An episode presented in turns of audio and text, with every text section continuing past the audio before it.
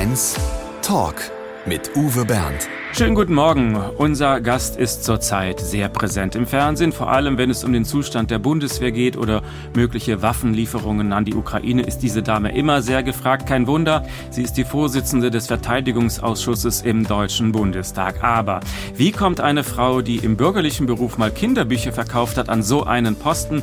Was zog sie in die Politik und was will sie noch erreichen? Das fragen wir heute eines der bekanntesten Gesichter der FDP in Deutschland. Herzlich willkommen, Marie Agnes Strack-Zimmermann. Guten Morgen. Haben Sie als kleines Mädchen schon gesagt, wenn ich groß bin, will ich Vorsitzende im Verteidigungsausschuss werden? Nein, das habe ich nicht, aber ich bin mit großen Brüdern aufgewachsen, die mir beigebracht haben, wie man so rauft, dass man am Ende nicht unterliegt. Aber nein, das sind ja immer Dinge im Leben. Gott, wenn man die früher wüsste. Also es war nicht Gott gegeben und wurde mir auch nicht an der Wiege gesungen. Was haben Sie denn als Kind geantwortet auf die Frage, was willst du werden, wenn du groß bist? Ich weiß das gar nicht. Also ich gehöre nicht zur Abteilung, ich will mal Lokomotivführer werden. Ich bin ja Jahrgang 58, also eine Generation, wo Mädchen, glaube ich, auch über sowas gar nicht nachdenken dürften, Lokomotivführer zu werden. Heute würde die Bahn was drum geben wahrscheinlich. Also beruflich hatte ich gar keine präzisen Vorstellungen, aber als ich so in die Pubertät kam, so mit 13, da wäre ich gerne Hippie geworden. Das lag daran, dass ich die Musik schon sehr früh, die seinerzeit aus den 70er Jahren aus den USA kam, Janis Joplin, Steppenwolf oder Jimi Hendrix ganz toll fand. Und diese Vorstellung, irgendwo in der Prärie in den USA zu leben und von einem Musikfestival zum nächsten zu tingeln, von denen wir heute wissen, dass sie zum Teil sehr matschig und scheußlich waren, das fand ich eine großartige Vorstellung. Das ist ein wunderbares Thema, darüber reden wir gleich noch ausführlich. Marie-Agnes Strack-Zimmermann in HR1 heute. HR1 Genau meins. Wer zwei Brüder hat, der muss lernen, sich zu behaupten. Marie-Agnes Strack-Zimmermann hat es gerade schon erwähnt. Das heißt, Sie mussten sich durchsetzen bei Ihren großen Brüdern oder wurden Sie von den Eltern eher verwöhnt als Kleinstes? Ich glaube beides. Also wenn ich mit meinen Brüdern natürlich alleine zusammen war, musste ich mich schon durchsetzen. Wenn wir zum Beispiel längere Autofahrten äh, vor uns hatten, musste ich immer hinten in der Mitte sitzen. Das war logisch. Und meine Brüder legten großen Wert darauf, dass ich nicht durch ihr Fenster, also rechts oder links aus dem Auto gucke, sondern bitte geradeaus, was ich schon ziemlich schräg fand. Aber natürlich muss man sich durchsetzen mit großen Brüdern. Auf der anderen Seite hatte ich das Privileg, das werden die Jüngstgeborenen kennen, dass meine Eltern bei vielen Dingen dann doch entspannter waren. Also schulisch zum Beispiel. Meine Leistungen waren überschaubar und das hat man sehr gnädig gutiert. Und als ich endlich das Abitur hatte, haben alle gesagt, so, auch erledigt. Also ich glaube, dass Jüngste geboren, ich habe selber drei Kinder und weiß, dass mein Jüngster da, glaube ich, auch von profitiert hat, ist man einfach entspannter. Mein Lieblingsspruch als Schüler war, die drei ist die Eins des kleinen Mannes. Das ist definitiv richtig. Hat ich habe selbst drei Kinder und habe meinen Kindern immer gesagt, geht einfach durch die Schule. Das müssen keine Höhenflüge sein, aber auch nicht unterirdisch. Und da war natürlich die drei, die eins des kleinen Mannes, habe ich jetzt auch meiner ältesten Enkeltochter gesagt, die das nicht hören wollte. Also die hat noch diesen Ehrgeiz mit neun Jahren, dass das Ganze anders ist. Aber es ist in der Tat so, der berühmte Spruch, ein Pferd springt nur so hoch, wie es muss, hat mich ein Leben lang begleitet. Abischnitt 3,0 da war meiner sogar ein bisschen besser, unwesentlich. Aber Sie kommen aus Hessen? ja. Ja, sehen Sie, das ist der Unterschied. Also, meine Damen und Herren, ich möchte hier keinem zu nahe treten, aber als ich in die Schule ging, war NRW schon ziemlich am Ende aber Hessen war eindeutig hinter uns. Insofern würde ich sagen, die 3 in NRW ist die 2,8 in Hessen. Ja, ich habe mich geärgert. Ich hätte gerne eine 2,9 gehabt. Aber wie gesagt, ich war nicht gut in der Schule. Ich war auch nicht gerne in der Schule, nicht wirklich. Es gab so ein paar Fächer, die fand ich toll, den Rest fand ich überflüssig. Und meine Leidenschaft auch zu lernen, und Dinge zu ergründen, fingen eigentlich erst in meinem Studium an. Schließlich haben Sie Publizistik und Politikwissenschaften in München studiert. Es heißt, Sie wären anschließend am liebsten zum Bayerischen Rundfunk gegangen, aber vermutlich war Ihr Bayerisch nicht gut genug. Ja, richtig, Bayerisch war nicht mein Ding. Ich wäre gerne nach dem Studium zum Radio gegangen und man darf nicht vergessen, jetzt erzählt Tante Else aus dem Krieg, wenn ich das mal so augenzwinkern sagen darf, weil man sich das heute gar nicht vorstellen kann. Es gab nur das öffentlich-rechtliche Radio. Und in München in den 1983 kamen so die ersten Privatsender auf, aber es gab eben nur Bayern 3, das war im Grunde das, was jeden interessierte. Und da gab es Volontärstellen und 3000 Studenten standen Schlange. Und da haben, glaube ich, die bayerischen Kommilitonen einen Ortsvorteil gehabt. Und Ihre Hippie-Phase hatten Sie während des Studiums oder schon früher? Nein, die hatte ich vor dem Studium. Also mit langen Haaren, die ich hatte, ganz lange Haare, mit Mittelscheitel und am liebsten so nach vorne gekämmt, dass man das Gesicht nicht sieht. Die hatte ich mit Parker am Lagerfeuer sitzend so zwischen 13 und 15, 16 Jahren. Kann es sein, dass Sie der einzige lebende Hippie sind, der später freiwillig in die FDP eingetreten ist? Da passt irgendwas nicht zusammen. Was da schiefgelaufen ist, darüber reden wir gleich. Marie-Agnes Strack-Zimmermann steht noch nicht lange im bundesweiten Scheinwerferlicht. Kommunalpolitisch aktiv ist sie aber schon seit vielen Jahren. Und ihr erstes politisches Projekt waren auch keine Panzer, sondern ein Zebrastreifen in Düsseldorf. Was hatte es damit auf sich? Ja, meine Kinder waren, wie gesagt, im Kindergarten, der an einer relativ befahrenen Straße war. Und wir haben uns, ich war berufstätig mit unseren Nachbarn beziehungsweise Freundin immer abgewechselt, wer bringt die Kinder. Hatte also immer drei, vier kleine Kinder im Auto und musste jetzt diese Straße überqueren, um die Kinder sicher in die Kita zu bringen. Und haben sie mal vier kleine Kinder, zwei rechts, zwei links an der Hand und wir haben alle überlebt, aber das war schon eine Herausforderung. Und da habe ich dann gesagt, da muss ein Zebrastreifen hin, habe Stimmen gesammelt, über 200, was im Nachhinein noch wirklich anstrengend war, die zusammenzubekommen. Man musste jedem erklären, warum man unterschreibt. Die habe ich dann äh, sehr theatralisch im Rathaus abgegeben, interessierte da keine Socke. Der kam auch nicht, der Zebrastreifen, im Nachhinein wirklich absurd, aber irgendwann zog der ganze Kindergarten um in eine Straße zu einem Zebrastreifen. Also so kann man es auch machen. Aber also so habe ich ja, so habe ich zum ersten Mal gemerkt, sich zu engagieren ist wichtig, auch mit Leuten ins Gespräch zu kommen, Dinge zu lösen. Und irgendwie hat mir das dann auch im Nachhinein Spaß gemacht. Merkte natürlich auch, man braucht einen langen Atem in der Politik. Ich bin persönlich, privat total ungeduldig, aber in der Politik habe ich gelernt, manches Ding muss man eben beharrlich verfolgen. Warum sind Sie dann ausgerechnet in die FDP eingetreten? Das passt so gar nicht in das Klischee eines ehemaligen Hippies. Sie sind doch alle zu den Grünen. Ja, aber das ist genau das Klischee, was genau. Sie als Journalist seit 100 Jahren verbreiten. Nein, ich bin relativ spät in die Parteipolitik gegangen. Ich war 32 Jahre alt, als ich in die FDP eintrat. Und der Auslöser war der Fall der Mauer 1990, weil ich auch eben sehr politisch war, auch immer alles kommentierte, sagte mein Mann zu mir, jetzt engagier dich doch auch mal. Wahrscheinlich hat er gesagt, jetzt quatsch mich nicht immer voll, sondern mach das mal in irgendeinem Raum, wo alle sitzen, die es interessiert. Und für mich war das relativ klar. Das Weltbild der CDU, was Frauen betraf, also dieses sehr konservative Weltbild, war überhaupt nicht meins. Das kam für mich nicht in Frage. Zur SPD hatte ich gar keinen Bezug offen gestanden. Und ich fand gerade nach dem Fall der Mauer die Rolle Hans-Dietrich Genscher, das Thema Freiheit in den Mittelpunkt zu stellen. Und zwar nicht Freiheit, dass jeder über den Tisch und Bänke geht, sondern die Freiheit, den Menschen äh, zu überlassen, wie er letztlich sein Leben lebt, hat mich immer fasziniert. Und deswegen habe ich mich für die FDP entschieden. Und Sie werden es nicht glauben, ich habe es nie bereut. Und ja, ich habe Kolleginnen und Kollegen, wo der ein oder die andere durchaus auch Hippie-Gedanken hatte. Was ist offensichtlicher als die Freiheit, für ein äh, Hippie, verstehe. Für ein Hippie. 2013 ist die FDP aus dem Bundestag geflogen und Christian Lindner holte sie dann später in den FDP-Bundesvorstand, um frischen Wind reinzuholen. Da waren Sie 55, frischer Wind mit 55. Fühlten Sie sich geschmeichelt? Ja, klar. Also es war natürlich der Situation geschuldet. Wir waren im Bundestag nicht vertreten. Christian Lindner wurde Gott sei Dank der neue Bundesvorsitzende und wir kannten uns über Düsseldorf. Er war im Landtag, ich im Stadtrat. Ich war seinerzeit Bürgermeisterin der Stadt Düsseldorf. Und also das Ehrenamt des Bürgermeisters. Das genau, also der, nicht der Oberbürgermeister. Die, nein, die, nicht der Oberbürgermeister, mhm. sondern die Stellvertreterin, die erste Bürgermeisterin. Und wir kamen ins Gespräch und er fragte mich, ob ich mir vorstellen könnte, mich bundespolitisch zu engagieren, weil es auch darum ging, die Partei, das war schon eine schwere Zeit, sozusagen zu motivieren, aus der Basis heraus, aus der Kommunalpolitik heraus zu kämpfen, um wieder zurückzukommen in den Bundestag. Und äh, ich habe das gerne gemacht, das war eine harte Zeit, aber so bin ich im Grunde genommen so ein bisschen hinten zurück durch die Bluse an etwas gekommen, wo andere einen langen parteipolitischen Weg gegangen sind und die Partei hat mich gewählt und der Rest ist Geschichte. Marie-Agnes Strack-Zimmermann über ihren politischen Werdegang. HR1 Talk mit Uwe Bernd und der FDP-Politikerin Marie-Agnes Strack-Zimmermann. Wir zeichnen das Gespräch im ARD Hauptstadtstudio auf, aber Sie sind nicht mit dem Motorrad ins Studio gekommen? Nein, das würde ich gerne, aber ich räume ein, dass das Motorrad in Düsseldorf steht Und wenn ich in Düsseldorf bin, ich habe auch einen Motorroller noch, also für Leute, die damit nichts zu tun haben, bin ich eigentlich ein Albtraum.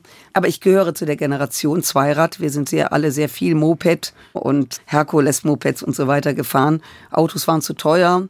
Motorräder, Mopeds waren erschwinglich und insofern bin ich so sozialisiert und räume ein, dass ich auch im Alter von 65 Mutter und Großmutter doch noch gewisse Attitüden aus der Jugend erhalten habe. Ich gehe auch gern mit meinen Enkelkindern Schnitzel und Pommes essen, was meine Familie immer mit großem Erstaunen erfüllt. Also ich habe mir Dinge irgendwie, sind die geblieben. Sind Sie so eher die Sonntagsfahrerin am Wochenende gemütlich auf der Landstraße oder sieht man Sie nur von hinten? Also, da wir ja politisch korrekt sind, sieht man mich natürlich nicht nur von hinten. Das ist natürlich jetzt eine Frage der Perspektive. Also, weil Als so Fußgänger würden Sie mich. nicht. Nein, nein, das tue ich nicht. Ich fahre zügig, aber ich bin sehr, sehr beim Motorradfahren ausgesprochen umsichtig, weil man einfach klar sein muss, dass man die Gefahr mitdenken muss. Ich liebe es, weite Strecken zu fahren. Ich habe viele, viele Touren übrigens mit einem meiner Brüder. Das verbindet uns sehr große Touren gemacht in Europa. Ich habe mehrere Touren durch die Vereinigten Staaten gemacht. Da habe ich mir aber dann ein Motorrad geliehen. Also ich mag es wirklich zu cruisen und Länder zu entdecken. Und das ist was wirklich Wunderbares. Jetzt spielen wir eine Musik, bei der Ihr Herz aufgehen wird. Na, jetzt kommt Born to be Wild. Ja. Sehr gut. Was empfinden Sie, wenn wir dieses Lied jetzt hören? Ja, das war für mich natürlich immer, ich meine, wenn man sieht, Peter Fonda und Dennis Hopper auf diesen völlig überdrehten Harley Davidson, die nie ein Mensch gefahren ist, mehr oder weniger, weil man die Arme nach oben streckte und anschließend wahrscheinlich Handgelenkprobleme bekam. Aber das war die Vorstellung unserer Jugend der 70er Jahre, wie man durch Amerika fährt. Das war das Gefühl von Freiheit. Dann werden wir dieses Gefühl von Freiheit jetzt mal nachempfinden. Hier ist Steppenwolf mit Born to be Wild.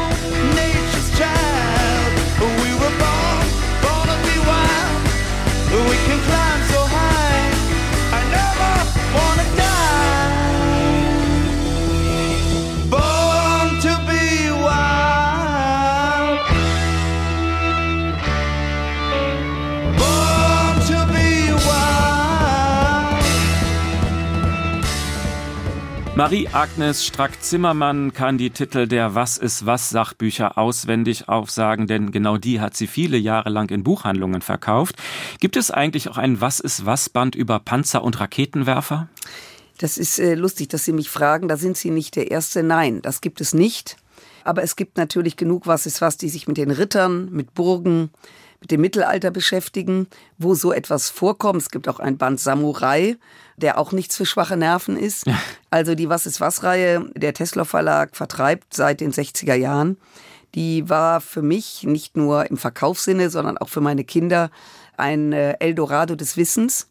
Es gab mal bei Günter Jauch, bei Wer gewinnt eine Million, äh, oder wie dieses Ding heißt da, jemand äh, auf die Frage, woher wissen Sie so viel?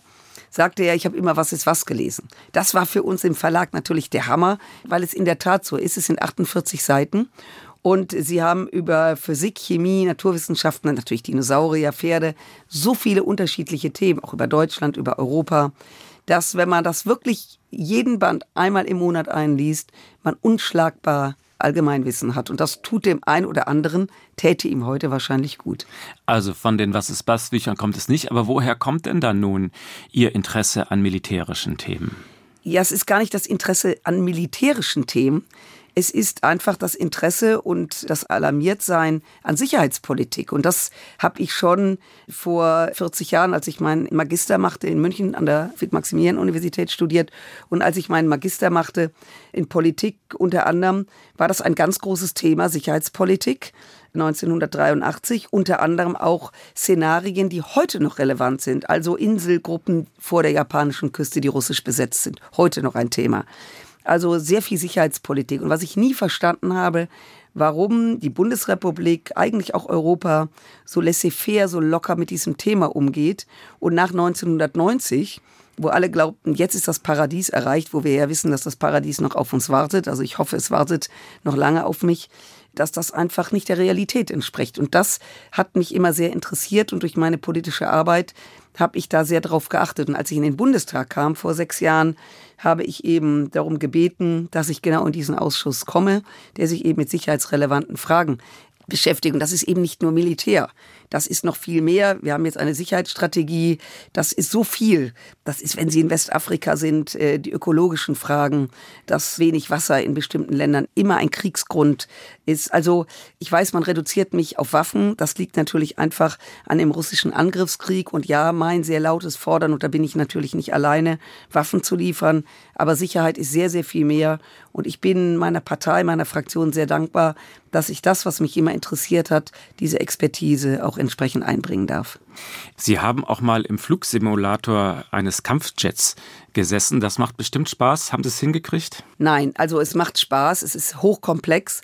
Ich habe sehr viel bei der Bundeswehr machen dürfen. Ich saß im Simulator eines Tornados, der völlig ein völlig anderes Flugverhalten hat als der Eurofighter. Da sieht man auch die Generationen. Beim Tornado äh, sollte ich in Düsseldorf landen und bin in Köln ausgekommen. Was für eine Düsseldorferin.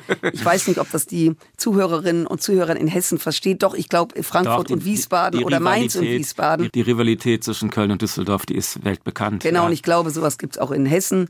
Das ist natürlich ganz bitter, an dem Flughafen zu landen.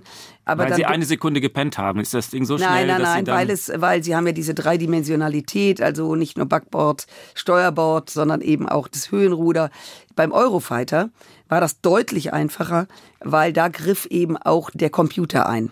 Und damit will ich nicht sagen, der macht es alleine, aber man merkt einfach die Generation.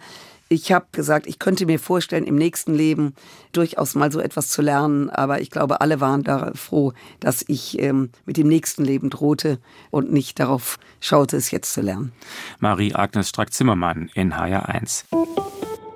Der HR1 Talk heute mit Marie-Agnes Strack-Zimmermann. Und jetzt wollen wir jemand von außen zu Wort kommen lassen, mit dem Sie in diesem Jahr schon zu tun hatten. Und es ist kein Politiker. Guten Morgen, Herr Überraschungsgast. Guten Morgen. An Ihrer Stimme kann sie Sie nicht erkennen. Helfen Sie ihr ein bisschen. Das war Anfang dieses Jahres.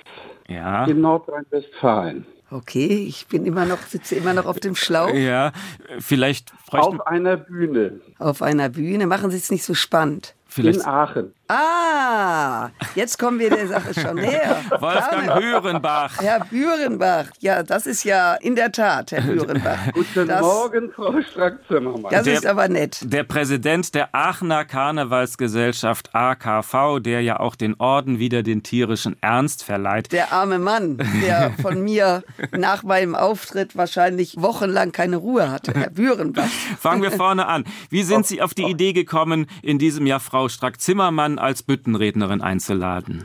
Ja, Sie sind uns einfach aufgefallen über Ihre Beiträge, die Sie auch in der Politik gemacht haben, die immer mit einem gewissen Humor, zum Teil auch mit einem Augenzwinkern ver versehen gewesen sind. Und ja, Sie haben auch manche Dinge, die sehr ernst gewesen sind, dann auch deutlich auf den Punkt gebracht.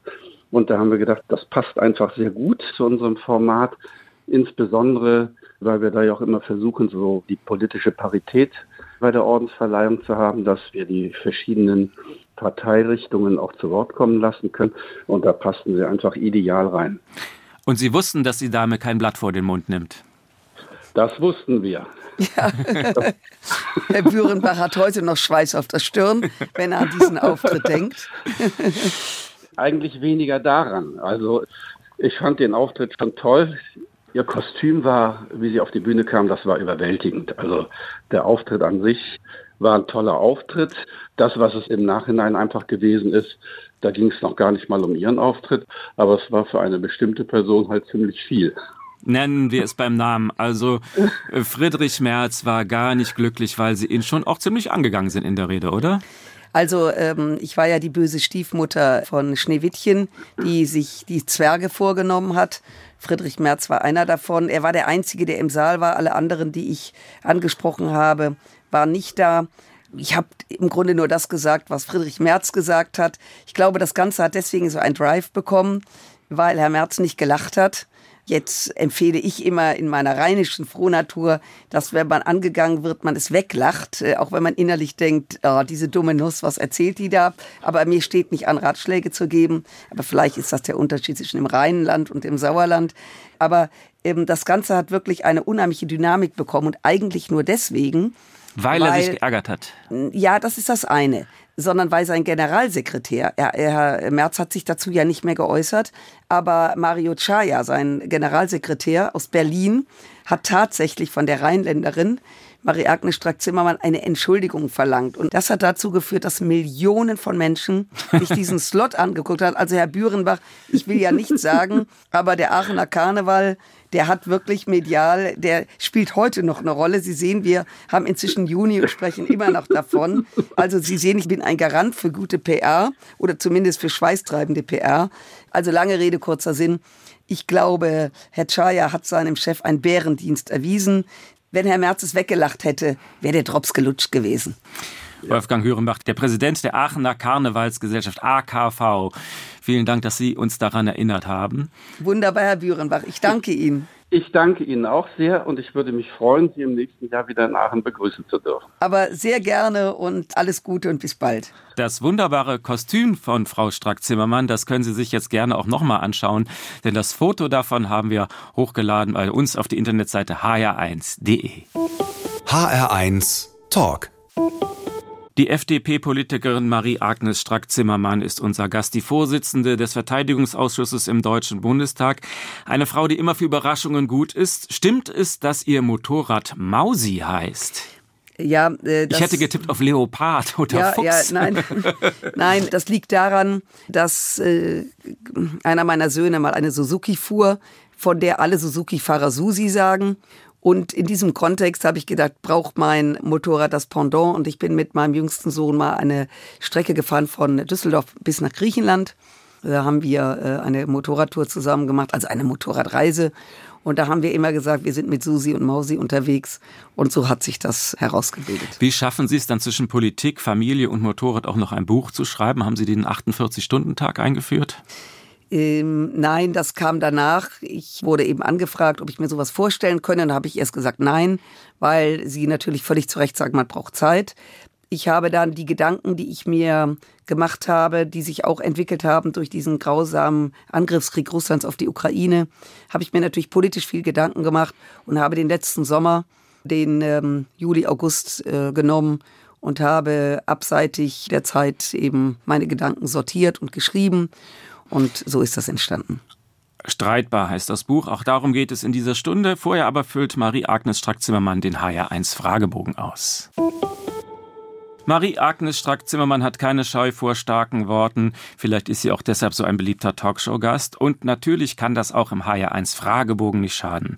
Der kommt jetzt. Mein schönstes Privileg als Politikerin ist dass ich im Deutschen Bundestag sein darf. Das äh, ist ja ein Zufall meines Lebens.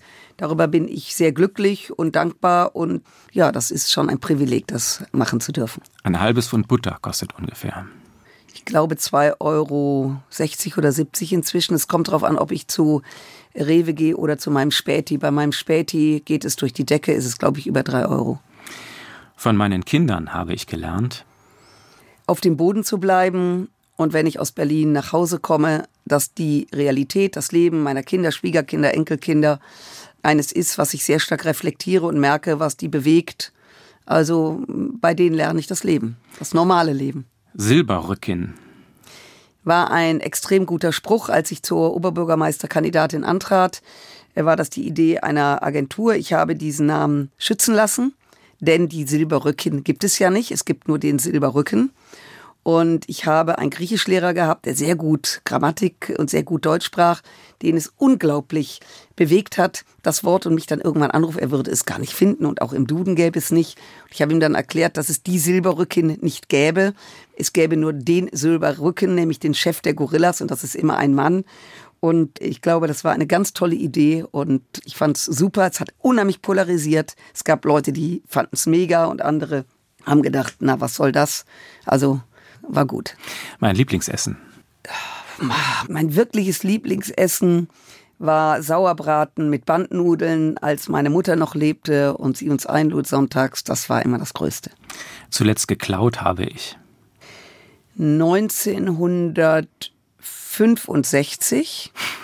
ich war in der zweiten Klasse auf dem Weg zur Grundschule gab es einen kleinen Supermarkt. Also eigentlich, das ein Supermarkt war es nicht, ein kleiner Laden. Der gehörte der Familie Zickuhr. Und dort bin ich reingegangen. Ich hatte einen Schulfreund, Ralf, und wir haben überlegt, ob wir es wagen. Und ich bin dort reingegangen und habe eine Tüte Trets geklaut. Doof war, dass ich rausging und vor der Tür, nicht ahnt, dass Frau Zickohr hinter mir steht, damit rumwedelte. Dann rannte Frau Zickohr hinter mir her und holte mich bei der Schule ein und sagte zu mir, du hast eine Wahl, ich sag's deinen Lehrern oder deinen Eltern. Ich entschied dann, dass sie es direkt meinen Eltern sagt, weil ich dachte, Lehrer und Eltern können wir vielleicht verkürzen. und als ich nach Hause kam, war meine geliebte Mutter so sauer, hat's aber meinem Vater nicht erzählt. Sie wollte das Drama nicht vergrößern. Das war der Anfang einer Karriere, die ich nicht eingeschlagen habe. Mir fehlte offensichtlich die kriminelle Energie, die Trettüte länger versteckt zu halten. Am meisten auf die Palme bringt mich. Wenn gelogen wird und wenn Menschen nicht loyal sind. Glück bedeutet für mich. Mit meinem Mann, meinen Kindern, meiner ganzen Familie auf einer bestimmten griechischen Insel zusammen am Strand Mittag zu essen. Das Schwierige an der Demokratie ist, dass man debattiert, dass man andere Meinungen aushalten muss. Und meine heutige große Sorge ist, dass in der Demokratie die Sprache verroht und man den anderen nicht mehr zu Wort kommen lässt. Lieber ein Wein mit Gerhard Baum oder ein Bier mit Wolfgang Kubicki?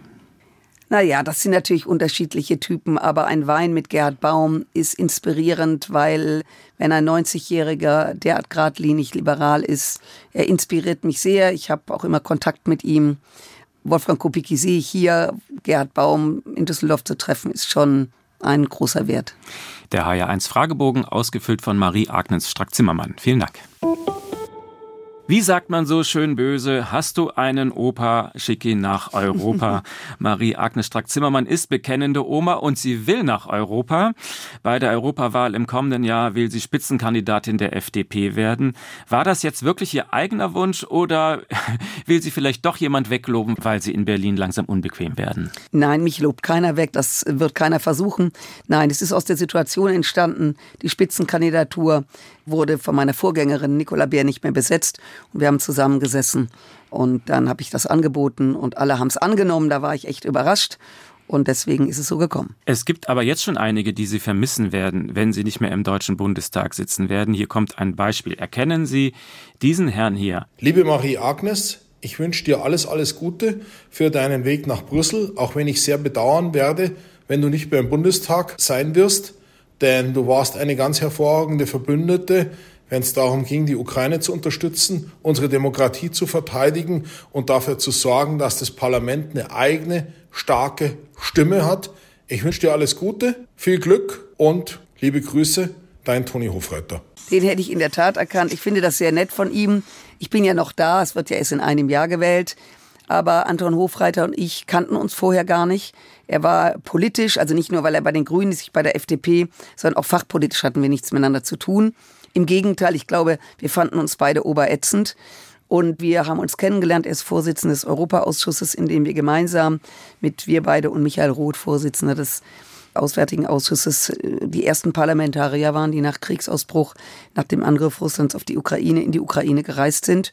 Und das war schon 24 Stunden der besonderen Art, weil wir natürlich mit dem Krieg konfrontiert uns auf einer Ebene getroffen haben. Und ja, wir sind sehr laut und haben eingefordert, dass das Parlament eine Stimme bekommt und eben nicht nur das Kabinett, nicht nur der Kanzler, nicht nur die Außenministerin, nicht nur damals noch die Verteidigungsministerin das Sagen hat, sondern dass wir das einfordern. Und insofern freue ich mich. Und es zeigt, dass man auch überparteilich wirklich Bande schließen kann im Rahmen demokratischer Parteien, also äh, Grüne, FDP, SPD und CDU, wenn es um Demokratie, Liberalität, und Menschenrechte geht. Und insofern freue ich mich. Aber lieber Anton, du hast mich noch ein Jahr und aus Europa heraus wird genau das auch eingefordert. Das Europäische Parlament muss lauter werden, gerade der Kommission gegenüber. Ursula von der Leyen ist Kommissionspräsidentin, bringt viele Gesetze auf den Weg, ohne zu fragen. Und ich werde gerne mit den Kolleginnen und Kollegen sehr laut dagegen opponieren, wenn es schlecht läuft und wenn Dinge gut sind, es auch unterstützen. Marie-Agnes Strack-Zimmermann in HR1. HR1 Talk.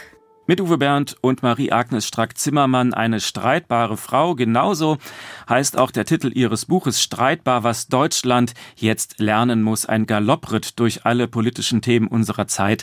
Was bezwecken Sie damit? Ach, ich bezwecke nichts damit. Ich wurde vom Verlag angesprochen, ob ich mir vorstellen könnte, sowas zu schreiben und habe mich dann mal hingesetzt und das gemacht. Es geht ja im Grunde genommen in dem Buch darum, nochmal zu analysieren, wo stehen wir. Es ist jetzt ein Jahr her. Seitdem ist eine Menge passiert. Und doch geht es im Grunde genommen darum, dass wir in Deutschland und als Deutsche aufgefordert worden sind von den europäischen Partnern, auch von den Vereinigten Staaten, mehr Führung zu übernehmen. Ich habe das immer als großes Kompliment gesehen. Das ist angesichts der deutschen Geschichte, dass wir auch Demokratie erstmal lernen mussten, dass man auch das Vertrauen in Deutschland erstmal finden musste, dass wir Demokraten sind, dass man auf uns schaut und das erwartet. Das ist großartig, ist ein Kompliment und ich wollte im Grunde mal zusammenfassen, dass ich glaube, dass wir uns nicht mehr wegducken können und alle machen es und wir machen es dann irgendwie. So, und dann habe ich meine Gedanken eben zu Papier gebracht. Und jetzt spielen wir Musik aus Ihrer Heimatstadt Düsseldorf. Was möchten Sie lieber hören? Die Toten Hosen an Tagen wie diesen oder lieber Marius Müller-Westernhagen mit Freiheit? Marius Müller-Westernhagen. Aber er hat das nicht für die FDP geschrieben. Das ich Lied. weiß, aber es ist trotzdem ein gutes Lied. Marius Müller-Westernhagen für Marie-Agnes Strack-Zimmermann. Freiheit ist das Einzige, was zählt.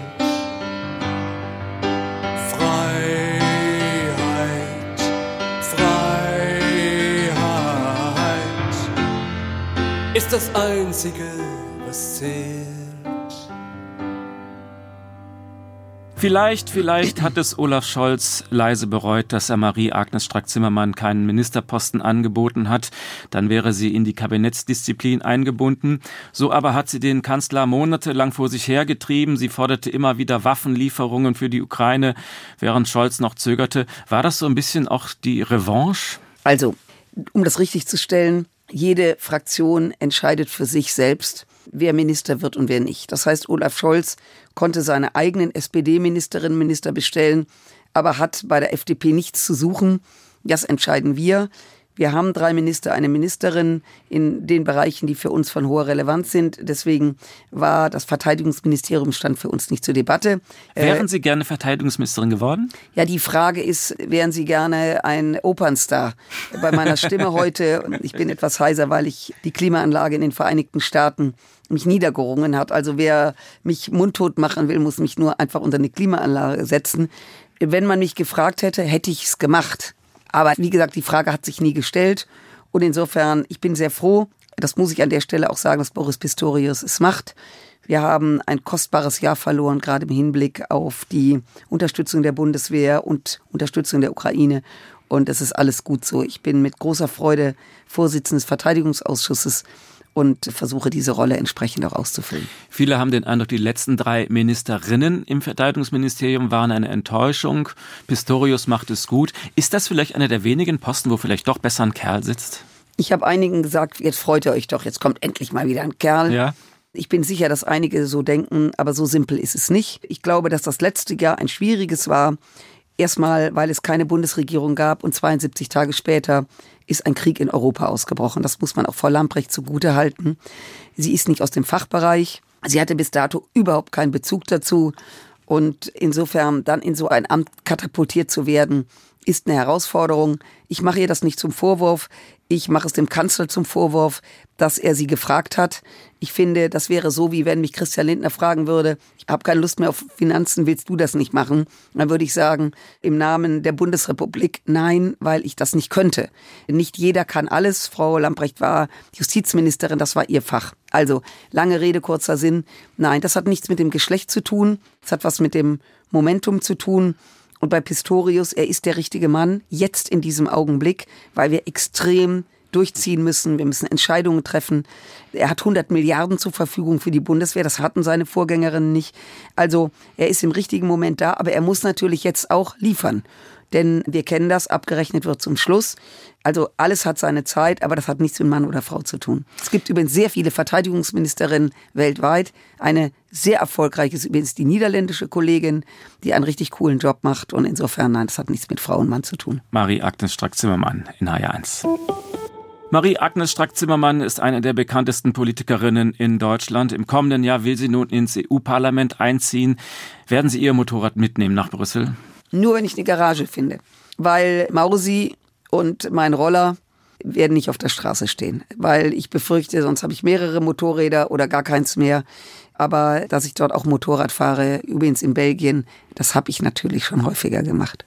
Sie haben drei Enkelkinder. Wie finden die es, wenn Oma nach Brüssel geht? Naja, die sind noch sehr klein und das sind die ersten drei Enkelkinder. Und ich glaube, für die Kinder, gerade für meine älteste Enkeltochter, ist das, sie kam auf die Welt, ich war Bürgermeisterin. Mein Enkelsohn kam auf die Welt und ich bin in den Bundestag gewählt worden. Meine jüngste Enkeltochter kam auf die Welt und ich wurde keine Oberbürgermeisterin. Also die Kinder sind immer geboren in besonderen Wahljahren.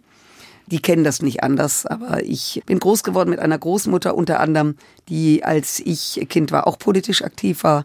Also gibt's Parallelen. Reden Sie mit der Großen auch schon über Politik? Ja, das tue ich, weil meine Enkeltochter hat viele ukrainische Flüchtlinge in der Klasse. Die ist jetzt in der dritten Klasse, kommt jetzt im Sommer in die vierte. Und da rede ich mit ihr drüber. Und ich merke, wie so ein heranwachsendes Mädchen sehr registriert, was Flucht bedeutet und wie sensibilisiert sie auch ist, diese Kinder zu unterstützen. Und ich glaube, dass sie eine tolle Persönlichkeit wird und einen sehr geraden Rücken jetzt schon macht. Und das finde ich sehr cool. Was für eine politische Welt wünschen Sie Ihren Enkelkindern? Ich habe meinen Enkelkindern dieses Buch gewidmet, äh, dass sie in Freiheit, Frieden und Demokratie leben können, wie es ihre Großmutter zeitlebens dürfte. Ich bin 1958 geboren, das sagte ich schon und hatte das Glück, wie meine Generation bis zum Angriffskrieg Russlands auf die Ukraine in einem wirklich freien und friedlichen Europa zu leben. Und das wünsche ich Ihnen. Dafür mache ich Politik und ich hoffe, dass junge Leute auch das fortsetzen, weil es ist eben nicht selbstverständlich, so zu leben. Das sehen wir jetzt gerade, wenn wir in die Welt gucken. Glauben Sie, dass Sie da im EU-Parlament was bewegen können? Ja, das kann man.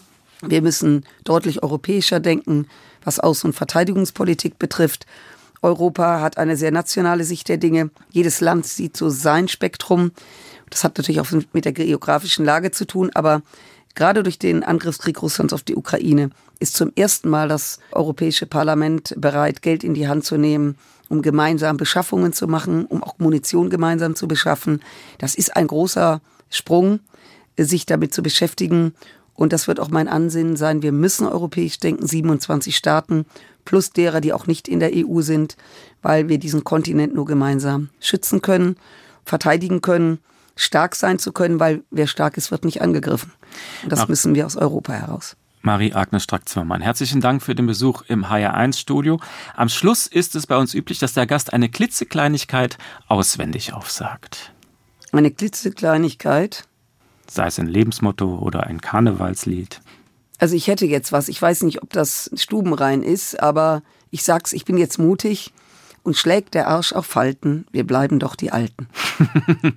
das war stubenrein genug. Damit gehen wir in diesen Sonntag. Mein Name Uwe Bernd. Wenn Sie dieses Gespräch noch einmal hören wollen oder weiterempfehlen möchten, Sie finden uns auch, den HR1 Talk in der ARD Audiothek. Wir beide wünschen einen schönen Sonntag. HR1, genau meins.